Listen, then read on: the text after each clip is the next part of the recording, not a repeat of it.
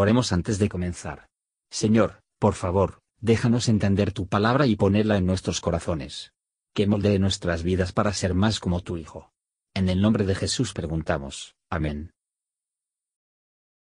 Mañana y noche, lecturas diarias de Charles Haddon en solo lectura matutina, jueves 14 de octubre, también estaban con él otros pequeños barcos. Marcos 4, versículo 36, Jesús fue el Señor gran almirante del mar esa noche, y su presencia preservóla, todo el convoy. Es bueno navegar con Jesús, aunque sea en un barco pequeño. Cuando navegamos en, en compañía de Cristo, es posible que no podamos asegurarnos de que haya buen tiempo, porque las grandes tormentas pueden, barco que lleva al Señor mismo, y no debemos esperar encontrar el mar menos bullicioso, alrededor de nuestro pequeño bote. Si vamos con Jesús, debemos contentarnos con viajar como Él lo hace, y cuando, las olas son ásperas para Él. Serán ásperas para nosotros. Es por tempestad y sacudidas que, vendrá a tierra, como lo hizo antes que nosotros, cuando la tormenta barrió el oscuro lago de Galilea, todos los rostros se oscurecieron y todos los corazones, naufragio temido. Cuando toda la ayuda de las criaturas fue inútil, el Salvador dormido se levantó y, con una palabra, transformó el tumulto de la tempestad en el profundo silencio de una calma, entonces fueron, los pequeños vasos en reposo, así como el que llevaba al Señor.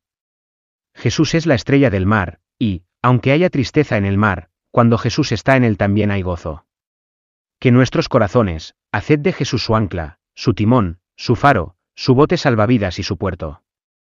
Su iglesia es el buque insignia del almirante, asistamos a sus movimientos y animamos a sus oficiales, con nuestra presencia. El mismo es la gran atracción, sigamos siempre en su estela, marca, sus señales, siga su mapa y nunca tema mientras esté dentro del granizo.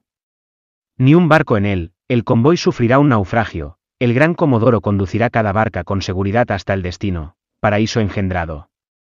Por fe, deslizaremos nuestro cable para otro día de crucero y navegaremos con Jesús, en un mar de tribulación. Los vientos y las olas no nos perdonarán, pero todos le obedecen, y, por lo tanto, cualesquiera que sean las tormentas que puedan ocurrir en el exterior, la fe sentirá una bendita calma interior. Él es, siempre en el centro de la compañía curtida, regocijémonos en él.